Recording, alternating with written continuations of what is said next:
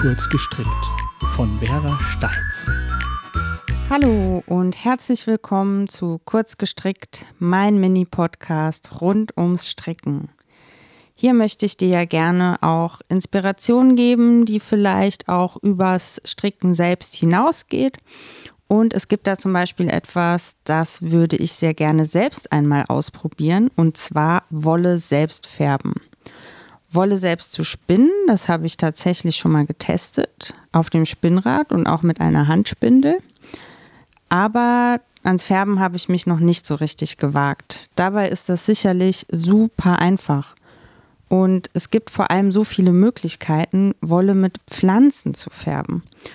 Um mal einige zu nennen, gibt es da Rosmarin, Kaffee, Zwiebelschalen, Ringelblumen, Tee, Rotkohl, Kurkuma und, und, und. Also man kann wahrscheinlich alle möglichen Farben damit hervorbringen.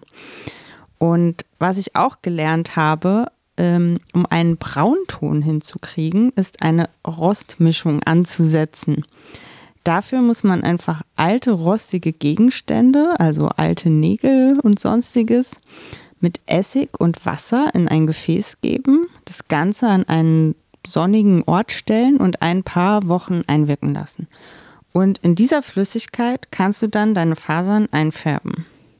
Wäre mal ein interessantes Experiment.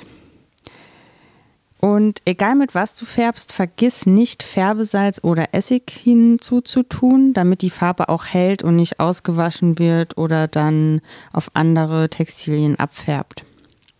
Ich werde mich auf jeden Fall mal schlau machen, wo ich gute, ungefärbte Wolle herbekomme, die ich dafür nutzen kann.